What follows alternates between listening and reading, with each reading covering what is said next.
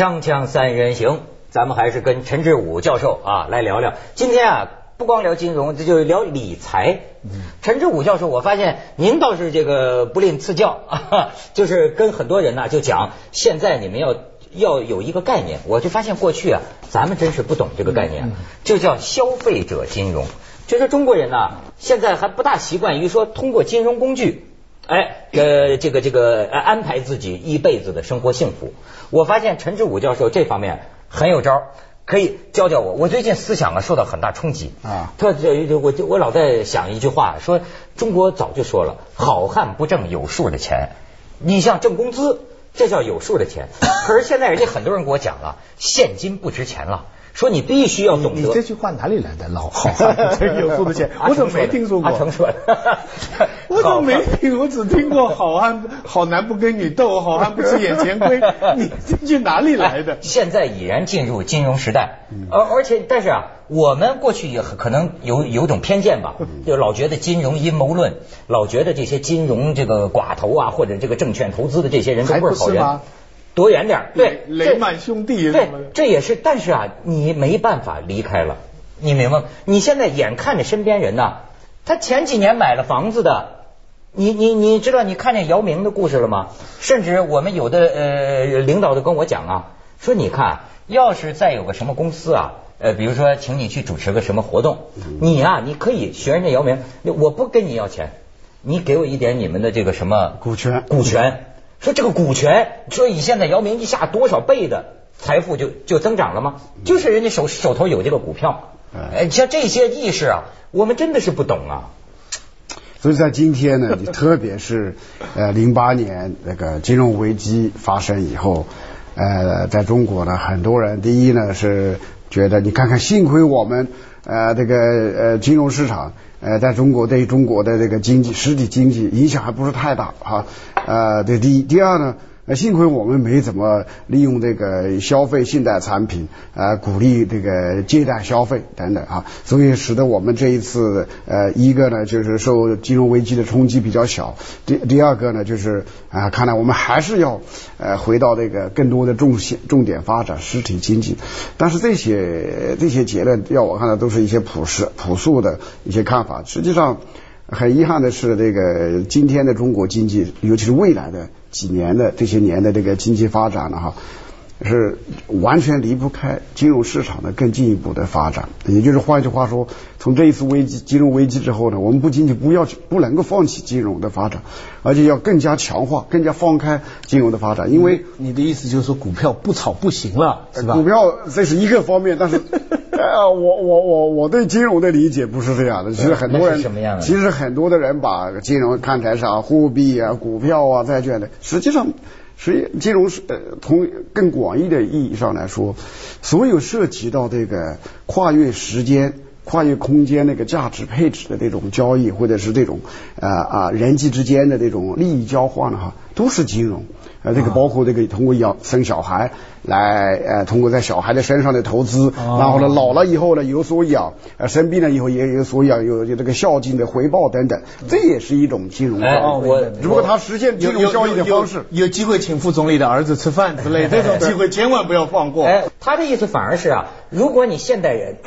你个人用很多现代金融工具把你的一生安排好了，那么反倒呢，你的家庭关系啊。只有亲情、友情，就是大家以感情交流为中心了。你你的所谓现在呃金金融工具的意思就是说，假如说现在一个人跟你一样，处在年轻的时候读大学，精力最旺盛，最需要交女朋友，可他现在没有钱，他应该怎么办？他应该大量的借贷。呃，这个他考进哈佛 law school，然后借很多钱。对，这个我也但是这个教育啊，教育贷款。哎，这个这个是肯定免息贷款一定借。哎，然后呢，你需要买房子，那个先买按揭贷款，先买了用上了，然后分期付款，所谓的这个月供啊等等，这个也不错，是不是？然后呢，这个买呃借钱去买汽车。但是我说这个是什么呢？就是说我不是主张呢，就是要改变这个啊啊，就放弃原来量入为出的这个原则，只不过呢要做一个调整，就把我们原来呃讲的量入为出的入啊这个收入。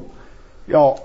做一个延伸，这是一个人一辈子的收入，因为原来我们没有金融市场，也没有这种呃住房按揭贷款、汽车贷款那种金融产品的支持啊，所以原来我们讲的量入为出那个入的只是过去，现在荷包里有现在荷包里面呃留下来的以前没有花掉的和今天那个收入，原原来之所以是这样子，是因为没办法利用金融工具把未来更高的收入啊做一些转移到今移但是移到今天这个。我也有一个问题，我看您说的就是预期未来的这个收入。对对现在不是经济学界也都在骂美国吗？说你看开坏了力就是花未来的钱遗祸子孙啊，光管自己。呃，你预期的收入要挣不了那个收入，你不就倒霉了吗？啊，但是当然这个是有的时候这个是银行本身要，你跟银行之间有某一种博弈，就是说你当然从你的利益来讲，你能够借到更多的钱，你就赢了。呃，银行从美国银行的，这是美国道德。不过不这不过这个这个在中国也也可以这样去想，你不要去为这个。你作为消费者，你不要总是想到这银行是不是会呃把太多的钱借给你，你要想到了，只要他肯借，你就借。你要想到，既然他愿意把钱借给你，你他你就可以假定他肯定做了他的工作事后的方方面面计算，他们没算对那是他的问题。但从我的角度来讲，我这个时候是我这一辈子这个钱最少的时候，我能够把我未来的呃更高的收入转移一些到今天来的话，就让我不至于年轻的时候最没钱，最不能花钱。但是以后的话，钱最多的时候又是但是如果你你你未来收入呃下降了达不到，你你还不上呢，所以所以我不是说那个。我明显的知道我未来的收入也许一个月只有一万块钱，OK，、但是呢，我现在要去借一个亿的钱去花，这个这个他的意思说，你放心，银行会帮你算这笔账，银行会看了你的学历，看了你的能力，会知道借多少钱给你，是不是？所以美国的这个社会呢，已经把这种用钱的哲学哈、已经制度化的。所以基本上在美国，你有一个 good job，你有一个好的工作，一个好的学位，你车房都来了，人家只要你很很少的钱。所以这个里面实际上涉及到一个问题，就是说这个社会啊，哈，这个要有明确的分工，就是说你做办银行的，你有责任把你的银行的那个投资啊、发放的那个信贷管好，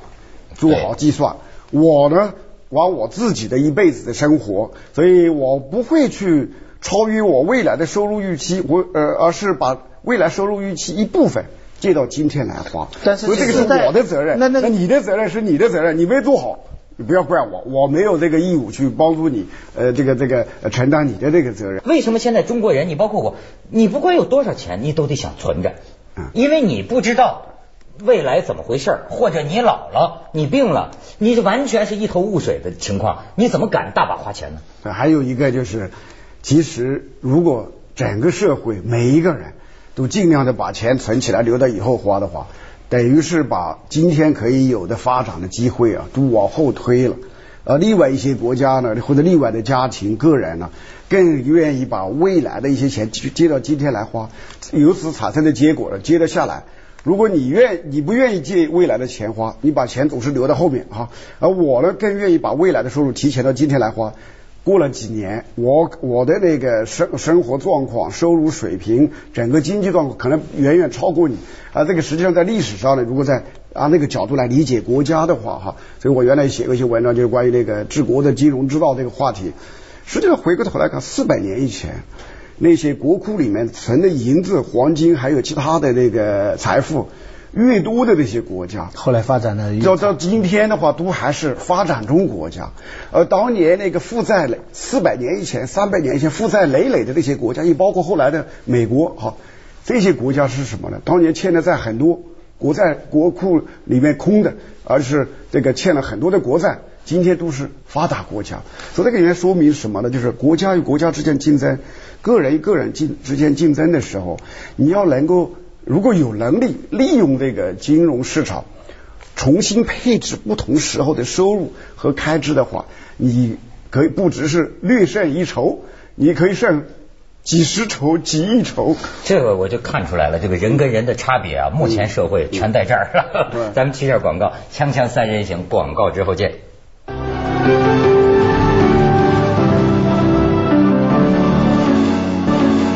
好，那您刚才说理财，你看徐老师的反应就是买股票。我现在听见的啊这个人民群众也需要你解答一下。呃，基本上现在我见的所有的经济学家，我发现说话已经就是完全痛痛快快的说买房子，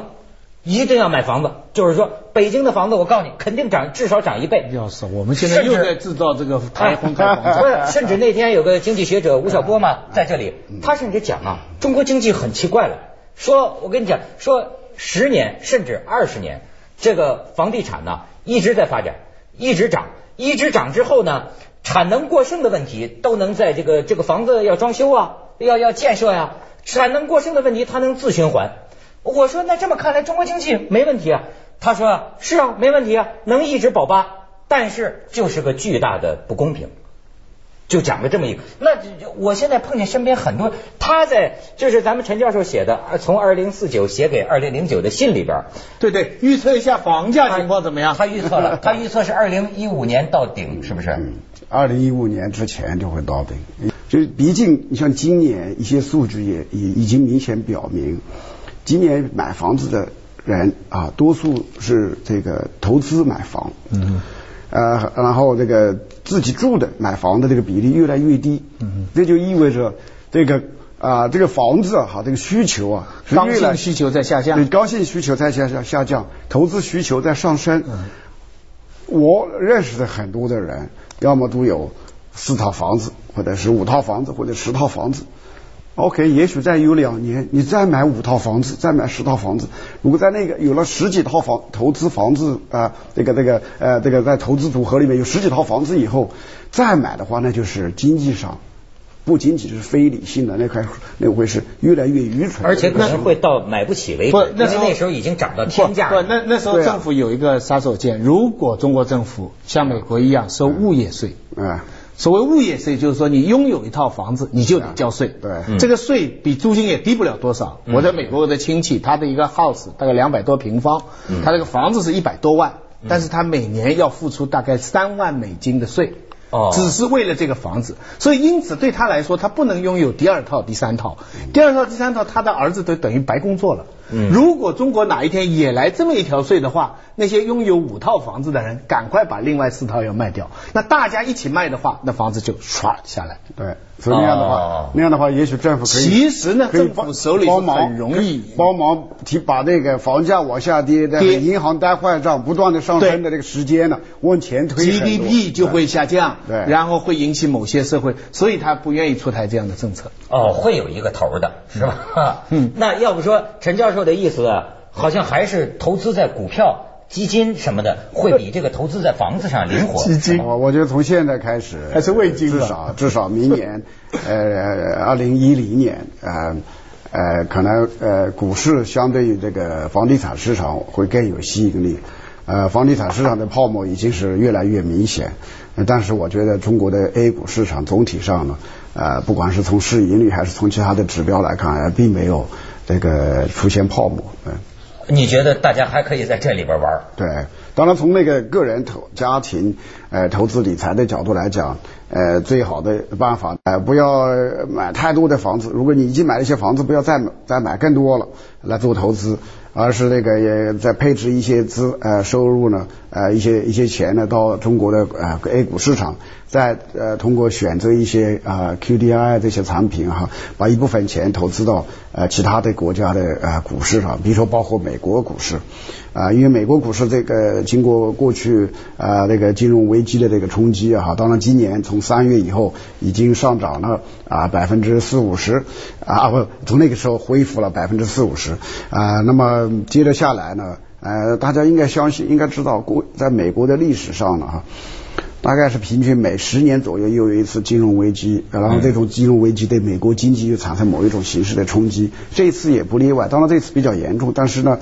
呃，以前那么多年了，每次发生金融危机的时候，很多人都觉得啊，呃，这个美国经济，美国经济到此要结束了。比如说，很多的人会说啊，但真的这样子吗？实际上，你如果去看看，呃，这个八七年的美国的报纸，九二年左右的美国报纸，九八年左右的美国报纸，两千年左右的美国报纸，或者一九零七年、一九二九年啊等等那些不同的金融危机发生的时候，美国的报纸都大报小报都是说啊，美国的这个这个末日到来了，经济要结束了。但是每次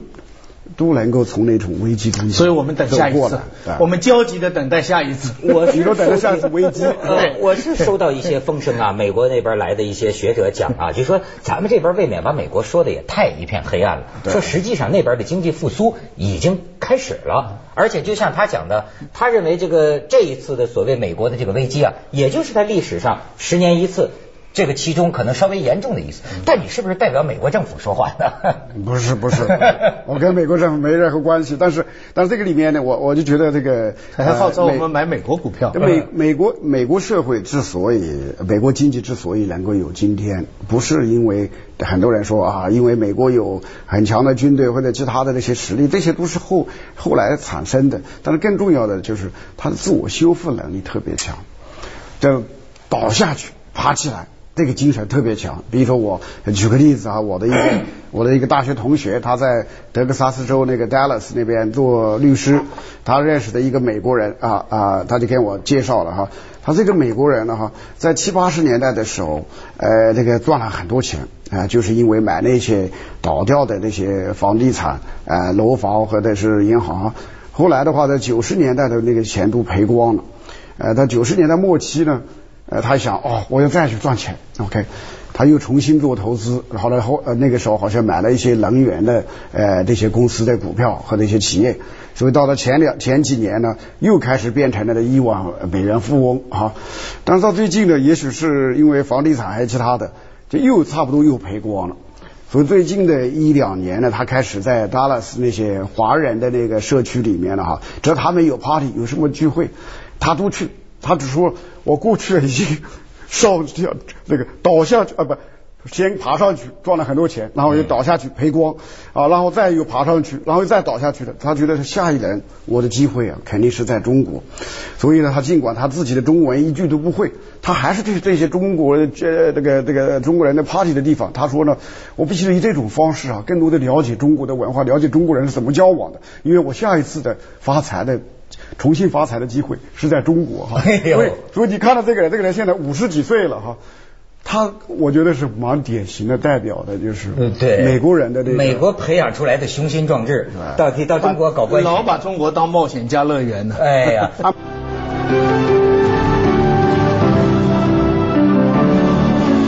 我是觉得美国里子还是硬的。这个里边啊，我还讲到一点，就是他讲的是制度的优势哈，当然也是制度优势。我就说这个创新能力，其实仔细的看中国的这种经济结构啊，呃，这这几天我也学了学，人家说啊，四个办法能赚钱，你看我还记了记，对，一个是金融，钱生钱是吧？四条，再一条是品牌，你有品牌，你你从产品到品牌你能赚钱，再一条呢就是呃什么呢？这个销售渠道。销销售渠道就是所谓的，比如说人家的物流啊，人家有定价权呐、人家的设计啊，这个咱们中国不是呃生产十美元的东西，咱就拿一美元吗？那九美元的都都都都给人家挣了。但是最关键的一条，他们说也是现在中国之所急需的一条，就是创新能力。你靠创新赚钱，但是呢，这就是您一直呼吁的，说这个国进民退。你知道到后来我学明白了，这个国企啊。它并没有那么充分的动机会投资创新，因为它掌握能源，掌握那些。很多人举一个例子啊，这个垄断就可以赚钱。对，这是很多男人的一种，尤其是你们这岁数的男人的恩物，伟哥，他们讲伟哥经济，说是投资二十年、三十年，你知道他这个这个药厂，他要持续不断的投资，但是在没研发出来的时候，每一年账面上它是亏损的呀。他他他都是他的投入啊！你只有民企，比如说家传的，他才会有这样长远的这个眼光。你假如是个国企，我这几年任期一过，对对对，我觉得中国的民企有长远的眼光。中国的民企，第一要靠国企的关系，成本就很高了；第二个要担心政治制度常常变化，所以很难做长期的功利的打算。中国的民企，你叫它长期。就希望将来会有了，但我至少我们觉得目前中国的民企很依赖官方的关系，所以做不到像西方的这样独立的私有。那您觉得这种创新机制，这种依赖啊是被逼出来的？因为你觉得过若干年就会好？因为很多这些东西都是被管制的，然后也要都要经过政府审批啊，你才能够有机会发展这个发展那个。比如说我的一个学生啊，我就不说这些学生的名字，也不说他们家族企业的名字，他们那个企业呢是想要在 A 股上市，那可能过去几年，但是呢，这个很明显的，他们家的企业呢是做医药的啊，制药啊，也做医药研发。结果呢，这个证监会发审委啊，就是跟他们还有投行的人跟他们讲。你们这公司这个没什么资产，就没什么有形资产，没什么土地，也没有拥有什么房地产，也没有拥呃没有太多的设备哈。那你们要融资一个亿或者两个亿，然后要融到的钱呢，主要是拿去做研发、做产品开发。OK，不行，你们那个公司的资产有形资产的比重。太低，创业板，创业板，没有没有没有没有，现在的话呢是什么呢？是所以他们这个呃呃家里面呢就必须是做什么事呢？在全国各个地方买一些房子啊，然后也买一些土地，不动产，增加不动产，增加增加有形资产，这样的话呢，证监会的发审委才可以批通得过。典型的生产关系妨碍生产力的发展。所以所以大家可以看到，就是说 你你你说这个可以做更多的啊，我也融资金这正正规规的。去做很多的研发，呃，做很多的创新，但是你要上市融资，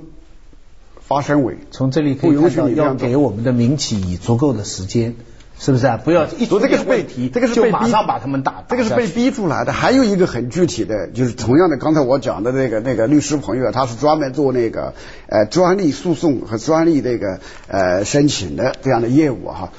他说这个前不久他们在中国。呃，打一个官司就代表一个美国公司，因为很多的中国公司啊，即使他有专利的，